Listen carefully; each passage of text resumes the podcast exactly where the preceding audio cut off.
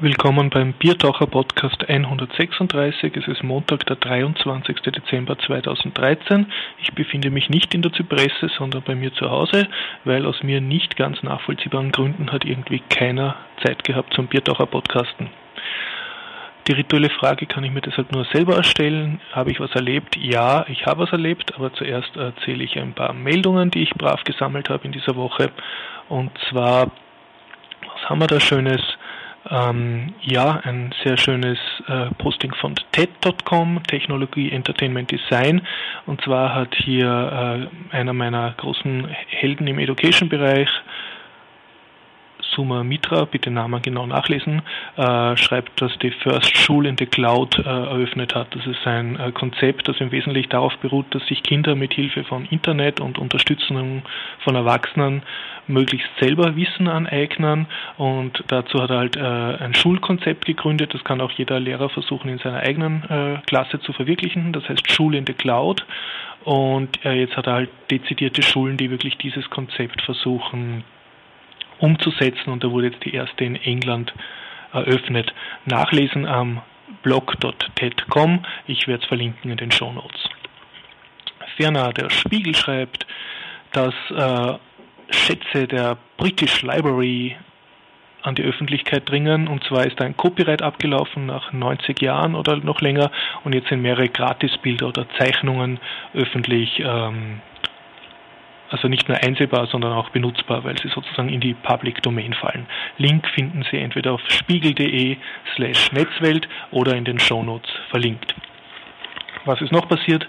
Am 18.12. habe ich mitgekriegt, dass TheGuardian.com, also die berühmte britische Zeitung, äh, geschrieben hat, äh, ein Nobelpreisgewinner, ich habe mir jetzt leider nicht die Kategorie gemerkt, ich nehme an Chemie oder Biologie, äh, hat äh, boykottiert ein wissenschaftliches Journal. Es geht da um den Streit, dass sich mehrere Wissenschaftler ausgebeutet fühlen von den wissenschaftlichen äh, Zeitschriften verlegen, äh, die sehr seltsame Geschäftspraktiken haben. Zum Beispiel werden die Unis gezwungen, äh, dass sie ganze Bündel von Zeitungen kaufen, auch wenn sie nur eine Zeitschrift haben wollen. Und er verweigert sich eben äh, mit diesem Journal zusammenzuarbeiten und hofft, dass da eine Boykottbewegung entsteht. Es gibt auch im Internet Boykottaufrufe, dass entweder diese Zeitschriften ihre Praxisen ändern. Es geht darum, dass äh, wer veröffentlichen darf und, und wem dann die Veröffentlichungsrechte gehören und oder dass man überhaupt äh, eigene E-Journals macht, um wissenschaftliche Erkenntnisse zu publizieren. Verlinkung finden Sie bei theguardian.com oder in den Shownotes zum Bierdacher Podcast 136. Noch eine kleine Meldung habe ich. Genau, das äh, ist eine Future Zone Meldung und zwar äh, steht, heißt die Akademiker müssen eigene Artikel aus dem Netz entfernen und da hat eben jetzt ein anderer wissenschaftlicher Verlag äh, geklagt, äh, dass Akademiker ihre Artikel, die sie sozusagen dem in dieser Zeitschrift veröffentlicht haben, dann gleichzeitig selbst äh, auf ihrer Homepage oder auf der Institutshomepage veröffentlicht haben. Und da wurde halt in einigen Fällen dann geklagt auf Entfernung, weil die, das geht nicht, dass du kostenlos äh, wissenschaftliche Erkenntnisse anbieten kannst, wenn die einer Zeitschrift gehören. Einfach nachlesen, ja, dann äh, erfreulichere Meldungen oder sagen wir, machen wir noch eine unerfreuliche. Äh, Michel Raimond, der jetzt EU-Abgeordneter geworden ist, ich gratuliere, ähm, hat äh, gebloggt, nämlich ähm, am 20.12. Äh, sein Blogtitel heißt Weihnachtsgeschenke für Konzerne geistiges Eigentum in TTIP-Verhandlungen. Und da äh, wurde etwas geleakt, und zwar Verhandlungspapiere von der sozusagen von den Beteiligten in äh, Lobbys an die Vorsitzenden der EU-Parlamentarierkommission, äh, wenn ich das richtig verstanden habe. Und äh, es ist halt ziemlich grauslich, wenn man, wenn man sich reinliest. Das ist auf Englisch, es hat aber jetzt schon jemand den Text auf Deutsch übersetzt. Und da ähm, geht so, fallen so Begriffe wie ja, also was man der Bevölkerung nicht sagen darf, weil die ist gegen uns und die Bevölkerung gehört educated oder eben bekämpft, wenn sie gemeint sind, also so, so Bevölkerungsgruppen, die, die gegen geistiges Eigentum äh, eintreten ziemlich, ziemlich starker Tobak. Okay, aber jetzt zu was Erfreulicherem. Ich war im MetaLab und habe dort äh, den MetaLab Zigarettenautomat, Vending Machine, äh, bewundert und habe mir dort auch eine Packung Schokolade rausgeholt. Äh, das ist jetzt nicht so weltbewegend, aber das Schöne ist, der ist auch sehr gut befüllt mit Raspberry Pis, mit Arduino-Boards, mit Kabeln, was man halt als Nerd so braucht. Und alle diese Sachen äh, kann man sich einfach auf Knopfdruck ähm, aus diesem Automaten herausziehen. Es ist dann dabei äh, so ein kleines Touch-Display, das recht einfach zu bedienen ist, mit so kleinen äh, bunten ähm, Vorschaubildchen und sonst äh, wählt man halt eine Nummer und dann steht, äh, was für ein Preis also dieses, äh, dieser Artikel hat und man wirft dann die entsprechenden Münzen ein und zieht dann, wie man es von einem Zigarettenautomaten oder von einem Süßigkeitsautomaten kennt, man zieht dann an so eine Art Schublade und da hat man dann sein Backerl Elektronik oder Schokolade eben in der Hand. Also wirklich sehr, sehr nette Sache, wem, wem diese Bestellvorgänge im Internet immer zu lange dauern. Einfach ins MetaLab pilgern, Rathausstraße 6, 1010 Wien. Okay, was habe ich noch gemacht? Ja, ich ähm, war auf einer Weihnachtsparty, nämlich, dass ich das jetzt richtig ausspreche, von IDG, also von den Computergrafikern in Wien war ein sehr, leider sehr verrauchtes Lokal. Ich bin nicht lange dort geblieben, aber ich habe es geschafft, einen Spieleentwickler zu interviewen. Ich bin noch nicht ganz sicher, ob das Interview was geworden ist, weil es war sehr laute Hintergrundmusik und auch so ein bisschen laut im Lokal. Wenn es was geworden ist, werde ich versuchen, dieses Interview im Anschluss an diesen Podcast hinten dran zu stückeln. Ansonsten äh, hören Sie es in einem der nächsten Podcasts, äh, dass ich davon erzähle, einfach nur. Es ging darum ein kleines, noch unveröffentlichtes Spiel mit einem Paddelboot, was mir sehr gefallen gefallen hat. Ich habe das nämlich schon gesehen. Zum Thema Spiele gleich.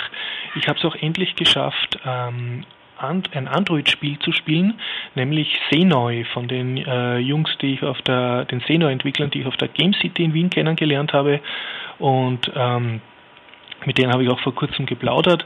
Die haben jetzt äh, so, sie haben jetzt keine laufenden Einnahmen und suchen, haben jetzt so äh, Gespräche mit Sponsoren geführt und sie haben jetzt gemeint, es ist nicht so lustig, wenn man kein Geld hat und ich hoffe sehr, dass Ihre Verhandlungen derzeit äh, klappen. Das Spiel ist äh, kostenlos, es ist ein location-basiertes Android-Game und ich habe es jetzt endlich geschafft, das äh, nicht nur zu installieren, sondern auch ein paar Mal zu spielen und das macht wirklich Spaß. Das sind ähm, größtenteils von äh, Grafikstudenten entwickelt. Das merkt man auch, es hat sehr schöne Grafiken, die eigentlich jetzt nicht besonders technisch aufwendig sind. Also das sind eigentlich, eigentlich mehr oder weniger Standbilder, die mit einen sehr kleinen Effekten dabei und man spielt eben in Wien gegen sehr lokalisierte Monster äh, spielt man eine ein bisschen aufgemotzte magische Schere, Stein, Papier Variante. Das klingt jetzt extrem primitiv, macht aber trotzdem recht viel Spaß. Äh, man äh, geht sozusagen herum, je nachdem an welcher Location man ist, kann man Orte und besuchen und Feinde finden.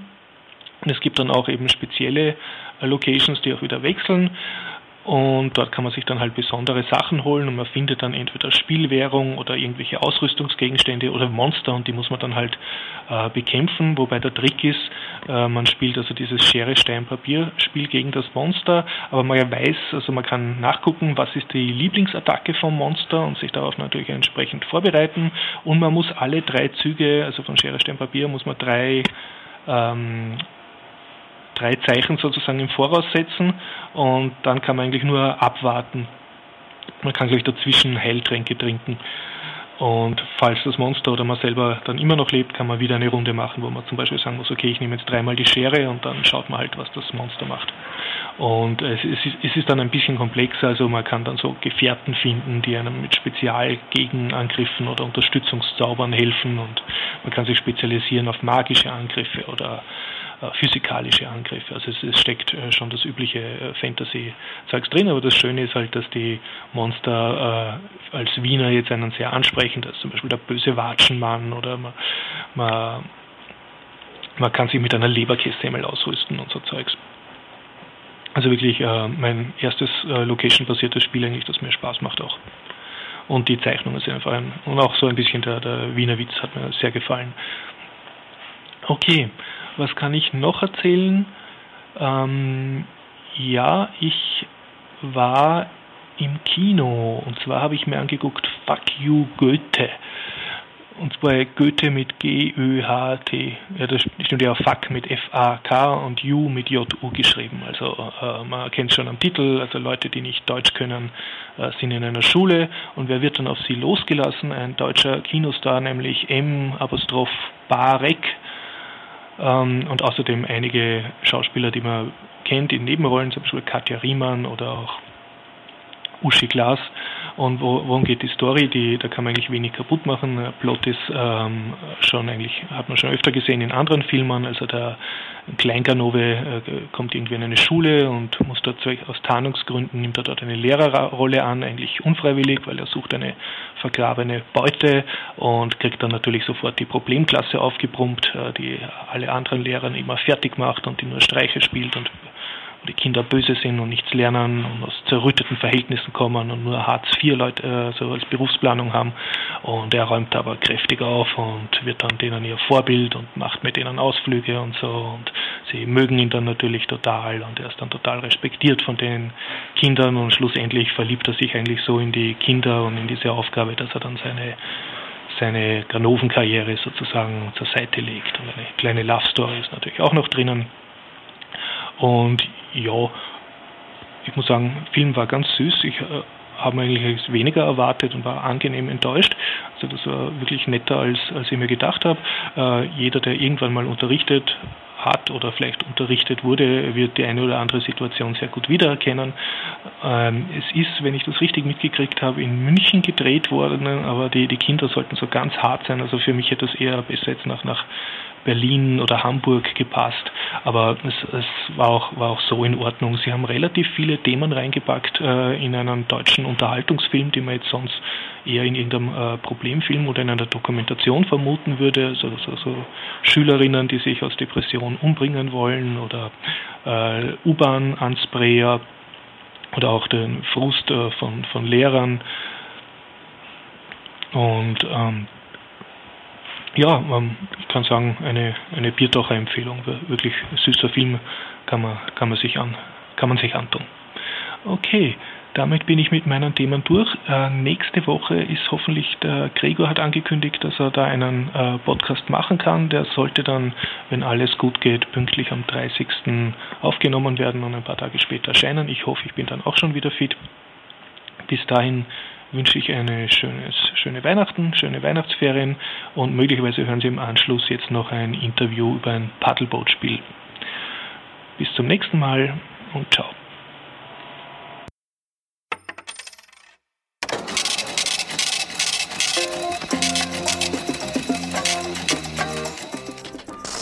China löst Kurskorrektur aus. Diverse Regulierungsbehörden melden sich zu Wort. PayPal-Präsident David Markus mag Bitcoin. Overstock.com will Bitcoin akzeptieren.